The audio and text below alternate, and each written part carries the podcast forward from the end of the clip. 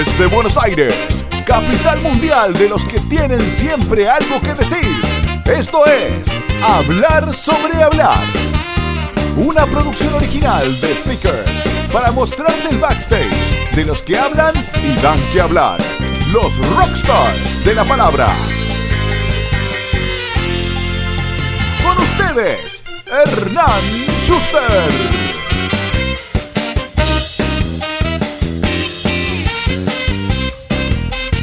Él es periodista con un posgrado en innovación del MIT y se especializa en creatividad, innovación y transformación cultural. Sin embargo, en su vida pasada estuvo casi 30 años trabajando en los medios, haciendo y escribiendo humor para grosos tales como Ruby Rottenberg, Petinato y Tarico, y también produciendo para varias figuras emblemáticas de la radio, Magdalena Ruiz Iñazú, Néstor Ibarra y Carlos Ulanovsky, entre otros. Es cofundador de Faith Culture, consultora de innovación y transformación cultural para empresas, instituciones y personas. Lleva ocho libros publicados, los últimos tres sobre temas de aprendizaje a partir de las fallas, errores y fracasos, y entre libro y libro es columnista de radio en Metro 95.1 y de televisión en la televisión pública argentina. Bienvenido a Hablar sobre Hablar, Demian Sterman. Demian, querido, alegría escucharte, verte del otro lado y tenerte acá en Hablar sobre Hablar. Te quiero contar una infidencia a la gente. Esta es la tercera vez que grabamos con Demian porque él fue mi, tester oficial de este podcast cuando lo arranqué. Hicimos un par de pruebas, eh, siempre me ayuda con todos los seteos de las cámaras, los micrófonos y demás. Así que, así que bueno, esta es la versión oficial. Eh, vamos. No sabemos. Suponemos, si esta es la que sale, es la oficial. Por ahí está, nosotros no lo sabemos, pero no es la que va a salir. No importa, acá estamos.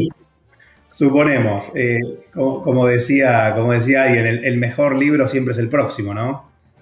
Sí, eh, sí, sí, yo, yo doy fe de eso, doy fe. Muy bien, bueno, vamos a arrancar con todo de puntín y al medio. Quiero que me cuentes, Demian querido, cuándo fue esa primera vez en que diste una charla. ¿Te acordás? De qué hablaste. dame, contame. Sí. Mira, la, primera charla, te lo voy a contar a vos que vos, este, si no lo sabes, te estás enterando ahora. La primera charla que di fue un UPS, otra oportunidad para superarse. Fue, fue el primer UPS de todos los UPS del comienzo.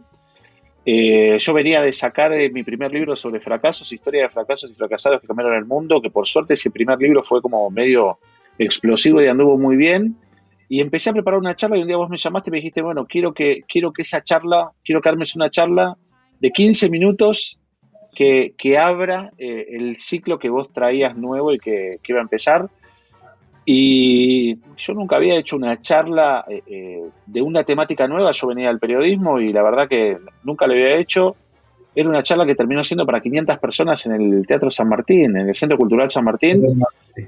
Y y la verdad que debo reconocer que, que me asustó mucho hasta que subí al escenario y que, y que practiqué, nunca practiqué tanto una charla como esa de 15 minutos y creo que fue mm. la última vez que di una charla de 15 minutos, porque a partir de ahí empecé a dar charlas más largas.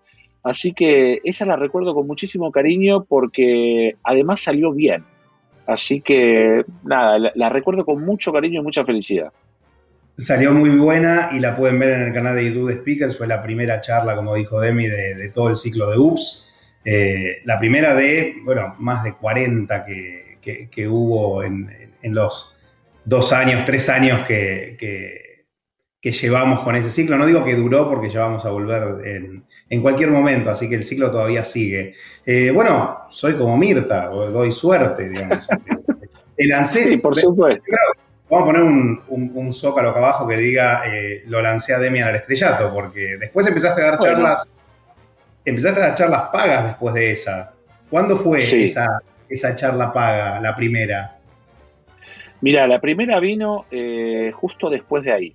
Em, me convocaron de una compañía, el dueño de la compañía, de una compañía de seguros muy, muy grande, Argentina, eh, había leído el libro y estaba encantado con los resultados de ese libro, se había como sentido como tocado, ¿no? Con esta cosa del fracaso, el éxito.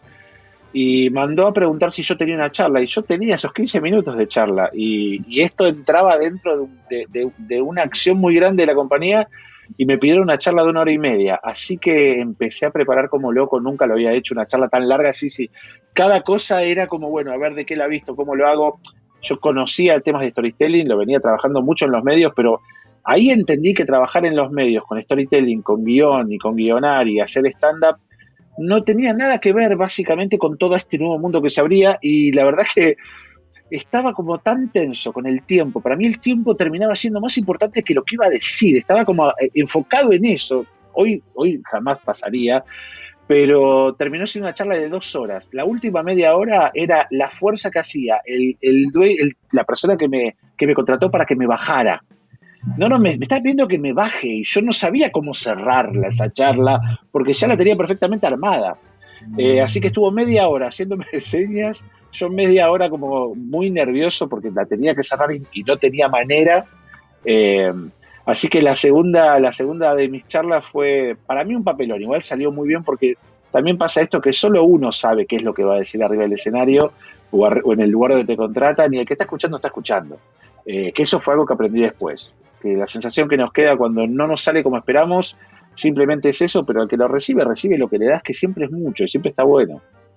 No, y si la charla está buena, ese tiempo quizás no, pasa volando, digamos. Eh, dijiste una cosa, no sé si estoy tan de acuerdo. Vos dijiste, vos venís del mundo del, guion, del storytelling, eh, y dijiste que no es parecido eso al mundo de las charlas, cosa que no estoy tan de acuerdo. Eh, bueno, en cierta, en cierta medida, en cierta medida yo creo que no es, eh, no es igual, o yo sentía que no era igual, primero porque, porque la forma en la que, al menos mi experiencia hasta ese momento, armando guiones para televisión, eh, tenía que tener ciertos códigos y ciertas claves que después en un escenario con gente eh, desarrollando una temática puntual, la dinámica es diferente. Es cierto que los cuentos son cuentos, que la forma de narrar eh, es básicamente parecida, pero cada, me parece que cada escenario eh, tiene, tiene como su, salsa mágica, ¿no? Y al menos en mi experiencia, escribir para televisión y escribir para radio, que también es diferente, eh, resultó ser diferente también escribirme a mí para un escenario, para una charla. Al menos es mi experiencia personal, que tiene que ver también con, con qué le pasa al otro o qué le pasa a la otra que está abajo o al lado o en algún lado mirándote, vos vas teniendo tu relato y por ahí hay alguien que se cuelga con su celular y eso te pasa frente a tus narices y eso te impacta en, ese, en esa narración de alguna manera y te genera algo que está pasando en vivo, está pasando ahí. Entonces ahí hay herramientas que en un guion televisivo, en un guion radial no son necesarias. Eh, yo lo veo en ese sentido, como muy técnico, digamos. Ok, perfecto. Ahora, entendí por dónde, por dónde iba la cosa. Eh, ¿Y te preparaste de alguna forma especial para, hacer las charlas? Digamos, tenías herramientas de, guion, obviamente, de contar historias, como decíamos recién, eh, pero entendiendo que los dos mundos son diferentes, ¿hiciste alguna preparación? Hice una preparación eh, no formal. Lo que hice fue eh, mirar muchos videos de charlas de negocios, de gente que ya hacía lo que yo quería hacer eh, traté de, decodificar la matriz de las charlas TED, por ejemplo, para poder entender no qué estaban diciendo, sino cómo estaban armados esos libros, cómo estaban armadas eh, los, momentos de la emoción, los momentos de la bajada de línea. Miré mucho, miré mucho, este, y también miré muchos estandaperos, estandaperos este, ingleses que a mí me encantan, estandaperos norteamericanos que me encantan, sobre todo para entender otra parte del asunto, que es que cómo, cómo traspasar la energía de uno hacia el que te hacia la persona que te está escuchando. Me parece que eso también es parte de lo que decimos, ¿no? No, no solo quedarnos con qué queremos decir, cómo lo ponemos en el escenario y también cómo controlamos esa energía eh, en la recepción, que todo es parte de, lo que pasa eh, cuando uno está dando una charla, o al menos a mí es lo que me pasa. Como que no es solamente pararme y decir lo que quiero decir, es el mensaje de qué querés decir, el mensaje de cómo lo querés decir, cómo estás tratando de decodificar que, a quien lo está recibiendo, después, eh, desde el lugar donde vos estás parado o el lugar que te espera o lo que te prepararon para que te ataje vos parado ahí eh, diciendo algo, si es un lugar que se adecua a todo ese tu rol que vos le estás poniendo a eso que querés decir. Eh, si vos querés que sea complejo, hay muchas cosas que lo hacen complejo. Y si querés que sea simple, solamente te enfocás en lo que querés decir y ya. Me parece que tiene que ver con, el rollo de cada uno. En, el, en mi caso, que vengo de formación periodística y, mucho de audiovisual, para mí tiene que ver con todo eso. Y justamente viniendo del, otro lado del mostrador, digamos, vos venías de, atrás del micrófono, ¿cómo, qué, fue lo que más te costó en ese paso hacia poner la cara ante un escenario, digamos? Fue difícil, fue difícil porque yo venía también de una carrera de productor. Yo fui productor de muchos programas de televisión, de muchos programas de radio. O sea, yo estaba detrás de la cámara eh, de todo lo que no se ve en televisión, dando órdenes a quien sí ponía la cara. Y la verdad que no es fácil poner la cara, porque no es solo poner la cara, es poner la cara, mirar a la otra persona, recordar lo que querías decir, concentrarte y poder decirlo. No olvidarte de, la introducción, nudo y desenlace, y cuando lograste todo eso, que sea una experiencia placentera. Eso se logra con la Claro, que eso se termina logrando con el tiempo, con el rodaje, con hacerlo muchas veces. Hay un momento, y yo lo recuerdo muy bien, eh, momentos donde eh, por ahí hasta me aburría de la charla que estaba dando y me daba cuenta que mi boca iba en automático y yo estaba colgado en otras cosas. Y, digamos, esos serían los donde, a donde no deberíamos llegar nunca los que, los que damos charlas, ¿no? que, que te aburras, pero imagino que también les debe pasar a los actores y a las actrices que hay un momento de la repetición que ya la cabeza va en automático y por ahí estás pensando en que tenés que llamar a tu suegra este, o que los pibes los dejaste en la casa de algún amigo que se te hace tarde para ir a buscarlos porque ya tenés que llevar, no sé, eh, también pasa eso, pero eso pasa cuando lo que tiene que suceder arriba del escenario ya está completamente controlado, o al menos es mi experiencia. Buenísimo. Eh, quiero eh, quiero saber, Demi, ya hablaste un poquito de esto, pero calculo que tendrás otra experiencia. ¿Cuál fue esa charla que fue tremendo fracaso, que fue mala? ¿Te acordás? Sí, sí, sí, sí, porque esas son las experiencias que uno no se olvida, porque te quedan siempre de referencia, em, te quedan siempre de referencia para, eh, para pensar o para preguntar antes de aceptar una charla. Eh, me pasó, mira, yo lo tengo referenciado, nos pasó juntos, nos pasó juntos a vos y a mí, vos, y yo tuvimos una época bastante larga de giras, de, este, dando, de viajes, dando charlas juntos, eh, experiencia que espero que se vuelva a dar pronto, la verdad que la pandemia nos puso en pausa bastante esta experiencia, pero muy linda. Y una vez eh, nosotros teníamos como un show montado donde vos arrancabas una charla, después yo me acoplaba con otra, con otra mirada y la verdad que se armaba como un complemento muy interesante y, éramos como dos actores de una misma temática muy que se daba muy lindo, con una sinergia muy piola. Y, y a nosotros nos contrataron para dar una charla donde solo iba a entrar una y por la temática, por cómo nos vendieron el brief, por cómo nos contaron qué era lo que íbamos a hacer, se adecuaba más la temática que yo desarrollaba de la charla que dábamos juntos que la que vos, que la que vos desarrollabas. Eh, iba a ser en una universidad, iba a ser en, eh, era en Lima, si no me equivoco, en Perú, este, y, se suponía que, íbamos a dar una charla para gente que estaba haciendo una, especialidad o un doctorado, algo de, de, mucha, de mucho estudio muy específico. Y cuando llegamos había un teatro lleno de niños, chicos de no más de 16 años. Más que el doctor era un pediatra, tremendo.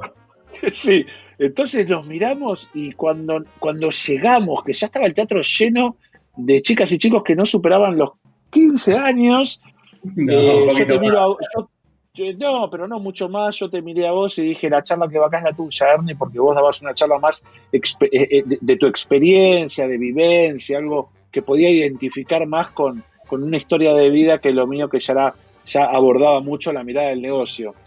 Eh, y en un segundo cambiamos el chip. Yo me bajé del escenario, subiste vos. De hecho, como, como algo yo tenía que hacer, porque cobrábamos los dos, íbamos los dos, nos vendieron como una dupla. Me parece que yo fui a presentarte. Yo subí al escenario a presentarte. Eh, y yo eso lo vivo, ¿sabes qué? Eh, lo vivo como un fracaso y como un éxito. El, éxito que entiendo que hubo ahí fue de la agilidad que tuvimos nosotros como equipo para, para para volver a, setear un show muy armado eh, en cinco segundos. Como que, que afrontamos la situación y la resolvimos de una manera muy buena. Ahí yo veo que, estuvo muy bien el reflejo.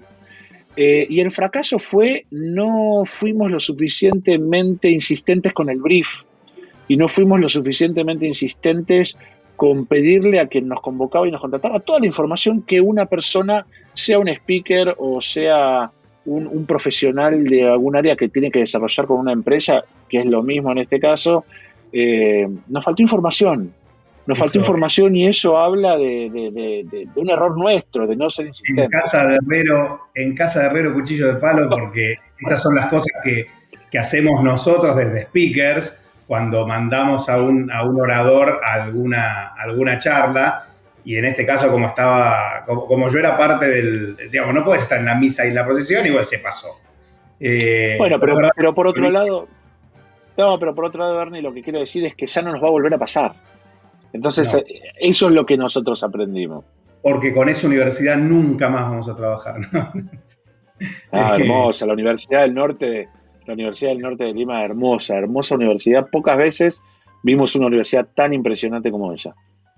espectacular. Yo pensé que me ibas a hablar de esa charla donde arrancaste y a los pocos minutos llegó cierto político eh, y te bajaron. Había que, había que redondear. Lo que pasa que esa yo no la vivo como, como mi peor charla o como un fracaso personal, eh, que fue así, subí a un escenario, me contrataron, me llevaron a una provincia y a los 10 minutos de hablar de una charla de una hora 20, eh, aparece el gobernador, entonces el organizador tenía que parar todo lo que estaba en el escenario para que suba el, el gobernador a dar su discurso y a los 10 minutos que empecé a hablar ya me estaban pidiendo que redondee y no, no había manera de redondear, o sea, estábamos recién explicando quién era yo, ni siquiera de qué iba a hablar. Eh, y la verdad es que eso, yo hice lo que pude, lo cerré, me, despedí, me bajé, digamos, no me importó demasiado, pero no fue mi peor charla, porque ahí yo no, eh, fue por ahí una experiencia para aprender el lugar que a veces ocupamos los que hablamos de temáticas versus eh, la situación de, ciertas roscas políticas que tienen que estar ahí. Eh, no lo vivo como una mala experiencia, lo vivo como un aprendizaje y, ni siquiera suma, no aparece en ningún lado eso. No está en YouTube, no aparece en mi currículum, no suelo ni contarlo porque no, yo comí bien, viajé, viajé bien, este, ni siquiera, pero, pero lo que nos pasó a nosotros creo que sí es interesante porque porque no nos va a volver a pasar. Y me parece que de eso se trata la experiencia mía como speaker en una situación como esa. Genial. Y Demi, el lugar más eh, memorable, el que, el que, el lugar más raro que hayas dado una charla, ¿cuál fue? ¿Te acordás? Eh, mira, di una charla en un lugar que nunca más me voy a olvidar, eh, en Catamarca, eh, me, invitó a, dar una, charla bastante importante, muy interesante, el Centro de Innovación de Catamarca, eh, ahí en, la capital, en San Fernando, en, este, del Valle de Catamarca. Y la charla era en, un edificio histórico donde funcionaba el Centro de Innovación y en el sótano había como una construcción como si te dijera que tenía 300 años, tenía arcadas de barro, o sea, era, era como un ladrillo de barro, una cosa histórica con una humedad que recuerdo que me tuve que abrigar porque era, era, hacía ese frío, viste, que, que hay en las bodegas. Eh, y encima, encima habían como 150 personas eh, eh, divididas por, por, por este, columnas, habían arcadas y columnas. Entonces, yo no podía estar parado en un solo lugar porque a los costados, que se abría muchísimo, no me veían. Entonces yo me la pasé caminando como sobre todo el ancho del escenario, que en realidad no el escenario, era el piso, para que me vieran en todos lados. Este, y la verdad que fue, fue un hermoso lugar, fue una experiencia, como, como si tuvieras que dar una, una charla dentro de una caverna, pero, pero tan lindo, tan histórico, eh, yo me sentía como en el Cabildo, como en el Cabildo dando una charla en 1810. Este, fue hermoso, la verdad que hermoso, y aparte me trataron bárbaro. Eh, yo era el invitado, digamos, no, era, soy ninguna estrella, pero esa noche era el invitado estrella, digo, hablábamos tres personas, yo cerraba, este, la gente venía a escuchar, a ver qué era lo que yo tenía para decir y, y, fue tan lindo, porque en realidad yo me quedé más impresionado con lo que esa gente me dio a mí que con lo que yo les habré dado a esas personas. Muy, muy, muy agradecido, la verdad, muy agradecido con la gente de Catamarca, muy cálido y para mí un hallazgo, digamos, esa, esa, esa calidad de, gente. Muy, muy encantado. Un gran saludo a todos los eh, de Catamarca que nos miran siempre. Bien, les mandamos un abrazo. No, doy fe, doy fe que hay gente que nos está mirando todo el tiempo y, por suerte. Cata y Marca, sí. Eh, escucha, eh, ¿y cuál? A ver, tenemos un montón de gente que nos mira, ahora sí es en serio, que quiere empezar a dar charlas. Eh, ¿Cuáles son los dos, tres tips que le darías a este, a este público que quiere iniciarse en el camino de, ser speaker? Para mí, eh, primero mirar cómo es dar charlas, o sea, mirar videos de gente que da charlas. Eso es lo primero, de personas que dan charlas, saber qué, qué es lo que pasa en esa charla. Segundo, tener algo para decir, eh, de qué vas a hablar. Y tercero, saber que es importante cómo organices eso que vayas a decir. Y creo que mi experiencia, al menos mi experiencia, me demostró que ir de menos a más. Eh, arrancar chiquito, arrancar, este, ya te, yo ya lo dije acá, mi primera charla fue de 8 minutos, no, me acuerdo si 8 o 12, eh, creo que me extendí 2 minutos, 15, bueno, eh, pero ese chiquito, esos 15 minutos, para mí merecieron una preparación inmensa, nunca me preparé tanto para esos 15 minutos y después me empecé a relajar, eh, para mí esos tips son importantes y también, eh, y esto lo quiero decir porque inclusive escuché y lo vi en este programa, en, el tuyo, gente que ha dicho que yo respeto y quiero mucho y yo no coincido, que, a veces, que siempre es más importante eh, lo que uno tiene para decir y decirlo que de qué viste todo lo que uno puede decir. Digo, gente que está en contra de las pantallas, gente que, que, por ahí eh, sostiene que es más importante lo que uno tiene para decir porque la gente va a escuchar a quien tiene eso para decir. Y yo creo que no, yo creo que no es así, pero es mi punto de vista. Yo creo que eh, cuando uno da una charla, lo que está dando es un show, cuando uno da un mensaje, lo que está dando es un mensaje por múltiples lados, lo está dando con cómo se viste, lo está dando con la pantalla, lo está dando con el sonido, con la luz este, y, y con la palabra.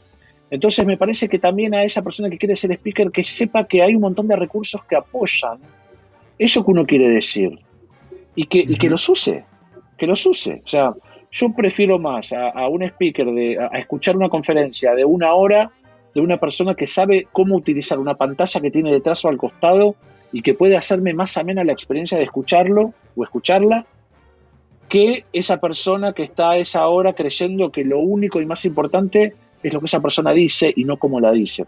Así que nada, e, es mi humilde apreciación respecto de este, de este negocio. Para mí, todo lo que viene a aportar, lo que uno dice con la palabra, para mí es bienvenido arriba de un escenario. Me parece muy bien, me gusta la diversidad de opiniones y, es verdad que no hay una verdad revelada en esto. O sea, somos, diferentes, tenemos diferentes approaches y diferentes maneras de encarar las charlas. Hay algunos que, nos gusta más el tema del show y hay otros que, que le gusta más la solemnidad y, la charla más formulaica. Eh, hablabas recién de, negocio y lo que te quería preguntar es, la, la, pregunta anterior fue para los que querían arrancar. Bueno, hablando de negocio, ¿qué tips le darías a una persona que quiere dedicarse a esto profesionalmente, a dar charlas eh, y vivir de sus charlas? Bueno, que, dar charlas es un negocio.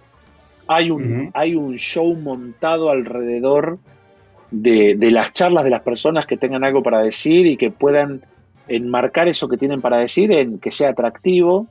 La pandemia puso en, algún tipo de, o de riesgo o de desafío el, el, universo del negocio de las charlas. Me parece que se fueron resolviendo de diversas maneras y está muy bien. Hoy estamos en un momento blend donde hay pocas charlas presenciales, hay muchas charlas virtuales y hay esas cosas intermedias que son charlas virtuales en escenarios virtuales y el escenario virtual vino a agregar esa sensación de volumen que hay entre el que te habla y el que te escucha. Eh, me parece que, que el negocio del, dar charla tiene que estar complementado con algo más o tiene que ser el resultado de algo que surja en otro lado. Y, por ejemplo, a mí se me vino muy bien el negocio de las charlas porque yo tengo muchos libros escritos sobre temáticas sobre las que muy poca gente escribió. Entonces, alguien que me descubre en un libro, de golpe ve que yo doy una charla y por ahí se interesa por lo que yo tenga para decir. Eh, pasa en otros lados donde hay gestores culturales que arman eventos impresionantes y que además después con sus charlas te cuentan los secretos de cómo los arman. Que eso también, me parece que la charla en sí misma, como, como soy experto en todo o experta en toda, me parece que, que, ahí hay como un límite. Pero, pero hay gente que tiene un negocio montado en yo hablo de lo que vos me digas. ¿De qué querés que hable y yo hablo? No, son los que me interpelan a mí, pero existen, porque vos y yo sabemos, Arne, que hay mucha gente que es mándenme mail, díganme de qué quiero hablar, de qué quieren que yo hable. Bueno, ese, para mí es el límite. Eh, pero sí yo creo que hay un negocio muy interesante, pero no es en el hablar. Eh, es en, el, es en, el, en, lo que decís, es en el contenido de lo que decís. Eh, pero también es cierto que hay todo un desarrollo en quién lo dice y cómo lo dice, porque yo conozco excelentes oradores y, muchos de la red de speakers que son expertos de la palabra o expertas de la palabra y lo que digan va a salir bien, va a caer bien. Pero bueno, eso tiene que estar sostenido de, estudio, de análisis, de investigación, de, porque si no rascas un poquito y no tardás mucho en darte cuenta quién es charleta y quién no es charleta. Entonces me parece que el negocio de, la palabra eh, se termina cuando sos, en mi caso, si yo sería un charlatán ahí se me termina, porque tardás un minuto en, demostrar que lo sos y no te contratan más. Y vos necesitas que, la otra persona del otro lado te contrate, contrate, pero en el mejor sentido, que, de alguna manera acepte dedicarte su tiempo a eso que vos querés decir y que haya alguien que lo pague.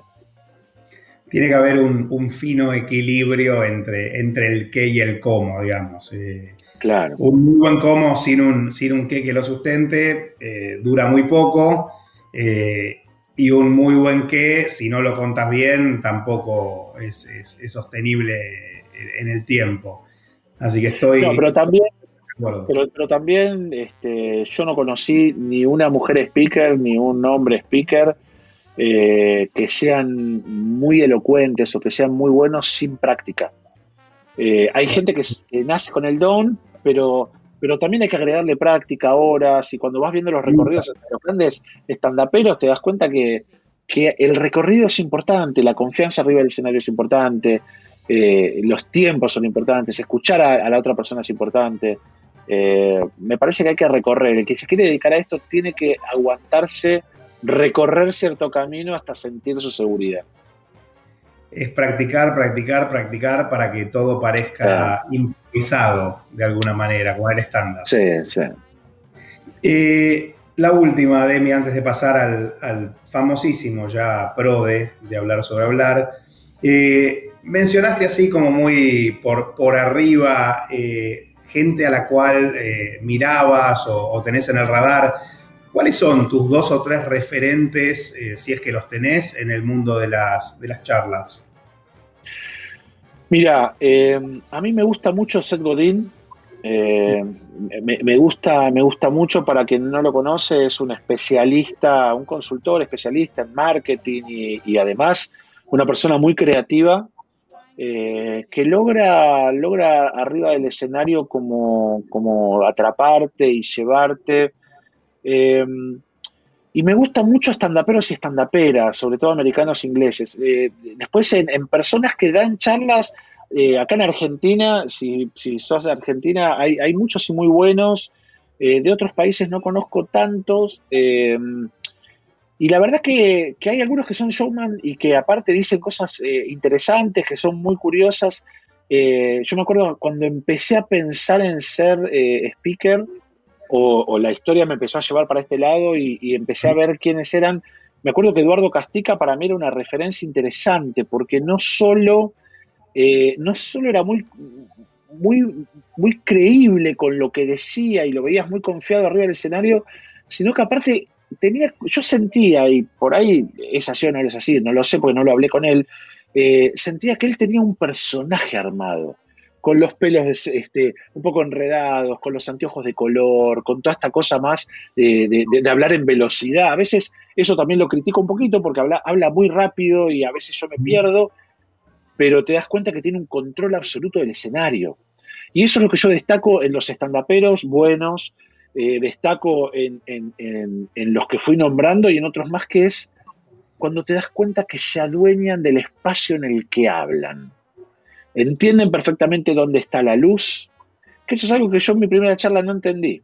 Digo, y, y los que quieran ver mi charla de UPS, la primera, es que yo tenía que estar parado en un lugar puntual porque tenía una luz de frente que me iba a marcar y yo estaba tan ansioso, tan nervioso y empecé a caminar y me fui a caminar. Entonces me fui a caminar alrededor de la luz. La luz nunca me dio. Después me acuerdo tus puteadas diciéndome, maestro, te puse una luz, te puse una alfombra, parate ahí. Eh, pero me, parece que ahí te vas dando cuenta cómo esta, este trabajo o este oficio o, este show tiene también sus reglas. Vos te tenés que parar donde está la luz, no te tenés que tapar con la computadora, tenés que mirar al otro o a la otra, quienes te ven. Hay seguramente a veces una computadora que te marca el tiempo y tenés que estar atento a que hay un tiempo, porque ese tiempo merece a un equilibrio de que vos sos parte de una, mecánica más grande. Este, así que yo recomiendo Eduardo Castica, Godán, bueno, cualquiera de los, de los speakers de speakers, eh, seguramente de muchos vas a sacar muchas cosas buenas y también criticar a otros que no te gusten te va a dar también pautas para poder pelar tu propio personaje, porque no somos nosotros los que nos subimos al escenario. Somos lo que a nosotros nos gusta que vean otros arriba del escenario. Somos una construcción. Lo que elegimos mostrar, tal cual. Exactamente. Y en este momento elijo mostrar el PRODE. Así que vamos al PRODE, señor Demian. Vamos, allá vamos. Demian Sterman. Profesión Demian Sterman. Periodista. En realidad, periodista. Periodista. Bien. Eh, primera pregunta, ¿sos speaker o das charlas? No, doy charlas. Das charlas.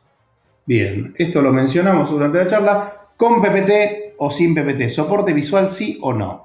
Sí, sí, para mí siempre soporte visual, soporte audiovisual y soporte audiovisual muy trabajado que complemente. Para mí sí es importante porque ayuda al show. Bueno, le cuento a la gente, si nunca vio una charla de Demian, yo no solo las vi, sino que conozco toda la, trastienda. Eh, el señor tiene presentaciones de 500, 600 slides que va construyendo, digamos, una idea son 60 slides que va construyendo eh, artísticamente una a una y todo tiene un, porqué. Eh, presentaciones especialísimas, obviamente, en, tamaño, 500 megas, pero... son charlas audiovisuales. son como documentales en vivo. Sí. ¿Charla para pocos o charla para muchos?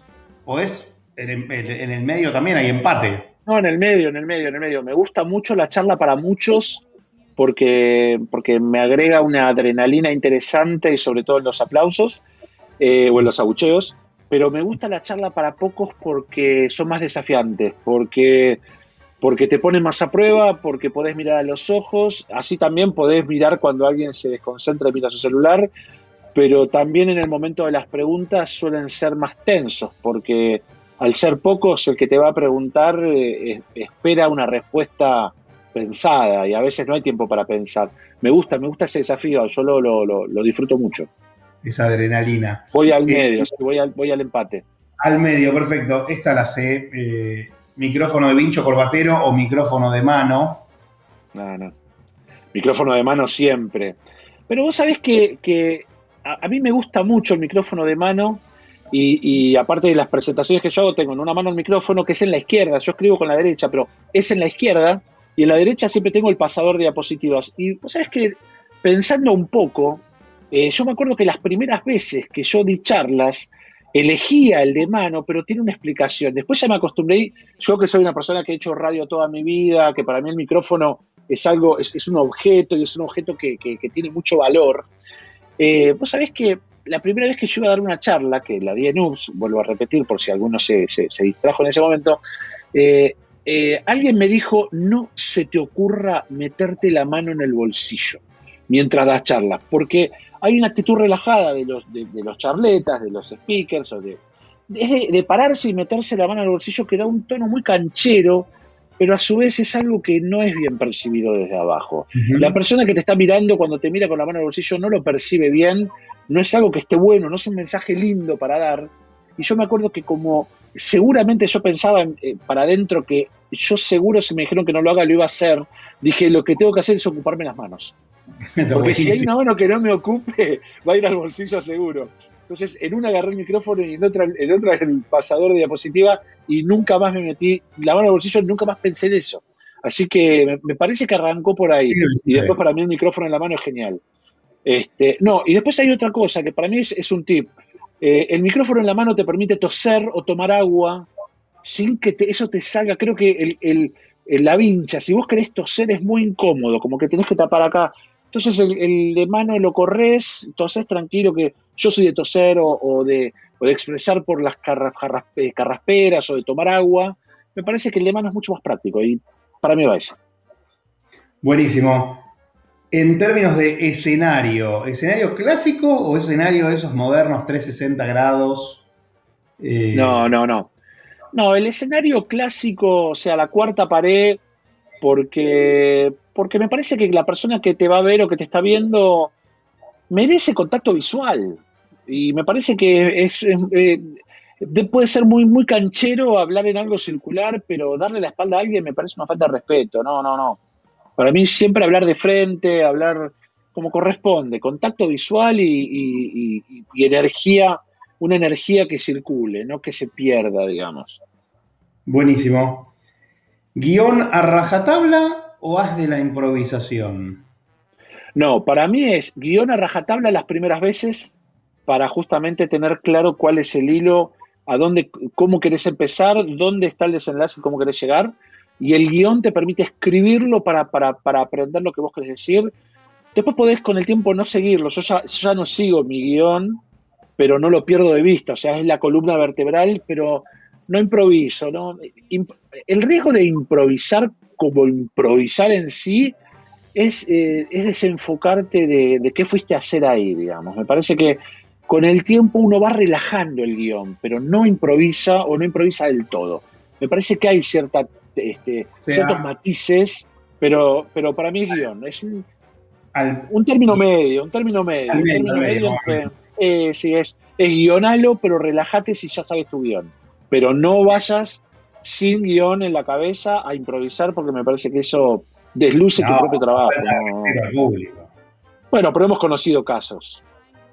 Pocos, por suerte. Eh, en fin, eh, nervio cero o nervio siempre?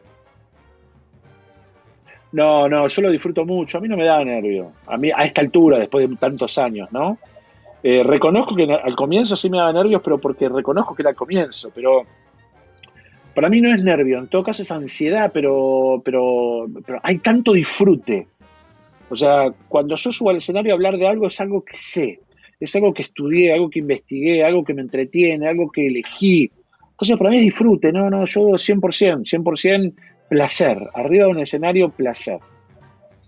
Muy bien. Y la última, ¿speaker se nace o speaker se hace? No, no, speaker se hace, speaker se hace, speaker se hace.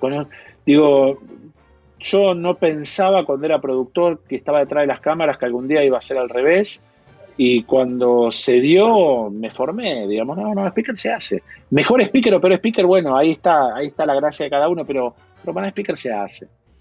Muy bien, ahí está, así quedó el PRODE de este episodio de Hablar sobre Hablar.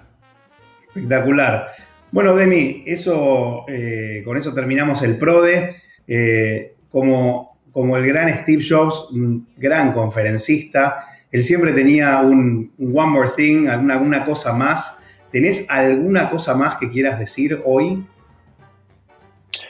Yo quiero decir que em, me parece que, ser un speaker, al menos en mi caso, es como la conclusión de algo que vino anterior, que es este, tener mucha curiosidad por investigar y cuando tuve la curiosidad suficiente para investigar algo, y juntar el material y reunirlo y darme cuenta que había descubierto, al menos para mí, algo, me vinieron las ganas de poder este, comunicarlo y lo hice a través de los libros, pero después lo quise decir también y, lo encontré como un recurso más. Me parece que, que, uno cuando es speaker, o, me gustaría que la gente que quiera ser speaker no busque ser famosa, busque mm. mejorar los contenidos o mejorar la manera de que las personas aprendan o discutan o curiosen. Eh, creo que eh, hay miles de plataformas por donde hacerlo, físicas o virtuales o, híbridas en el medio. Y todo lo que a vos se te ocurra, y se lo digo a quien quiera ser speaker, todo lo que se te ocurra que puedes subir a un escenario, hacerlo subir. Porque alguna vez alguien dijo, bueno, voy a poner una PPT y pidió una pantalla. Otro dijo, otra persona dijo, quiero poner música con humo otros dijo quiero meter un show de luces. Ahora, si vos querés subir un caballo al escenario y, hacer una representación, es teatro. Ser speaker es hacer teatro. Entonces, valete de todos los recursos porque lo que vos das es un show. Y si ese show enseña, mejor. Pero si entretiene, date por, por hecho. Al menos esa es mi filosofía. Yo cada vez que me subo, me subo a dar un show. Sale mal, sale bien, pero es un show. Este, así que creo que hay que relajarlo y pensarlo desde ahí, eh, para todos aquellos que quieran hacerlo. Espectacular, Demi. Gracias nuevamente por sumarte a este show que es Hablar sobre Hablar. Y a todos ustedes que están ahí, eh, acuérdense que hay más episodios que ya pasaron y muchos más que van a venir. Gracias a todos, gracias a vos de vuelta, Demi, y nos despedimos. Adiós, gracias por la invitación. ¿eh? chao. chao.